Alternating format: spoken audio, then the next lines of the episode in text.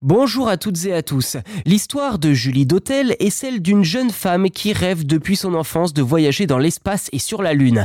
Un rêve désormais à portée de main puisque sa start-up vient d'annoncer le lancement des ballons captifs Stratolab.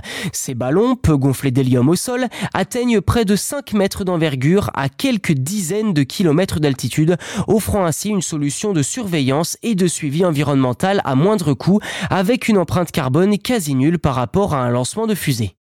Tout a commencé avec un projet portant sur les énergies futures et l'accès à l'énergie dans les zones touchées par une catastrophe.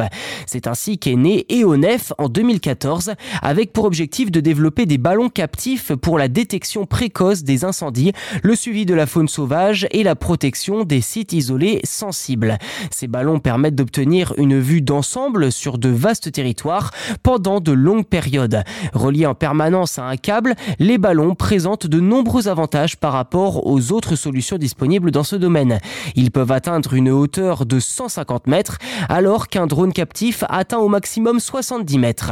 Ils sont également plus résistants au vent et offrent une autonomie bien supérieure, permettant des temps de vol longs, 4 fois plus longs d'ailleurs que ceux d'un avion de reconnaissance par exemple, tout en étant 13 fois moins coûteux. De plus, les ballons ont été conçus pour être compacts, ce qui réduit leurs besoins en hélium lors du gonflage.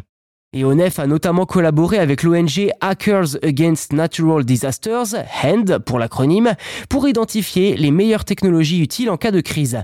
Après une catastrophe naturelle ou un accident, le ballon EONEF est déployé au centre de la crise locale et embarque différentes technologies de communication et de collecte de données.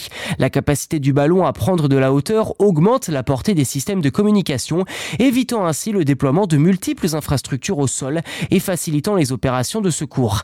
À que la start-up a choisi de devenir une entreprise de l'économie sociale et solidaire afin de s'engager en faveur d'un monde plus résilient en améliorant la connectivité des zones isolées. Au début de l'année 2023, EONEF est devenue la filiale environnementale de l'entreprise industrielle aéronautique ANSE et après avoir touché la stratosphère, elle travaille désormais à proposer le transport de personnes dans le futur.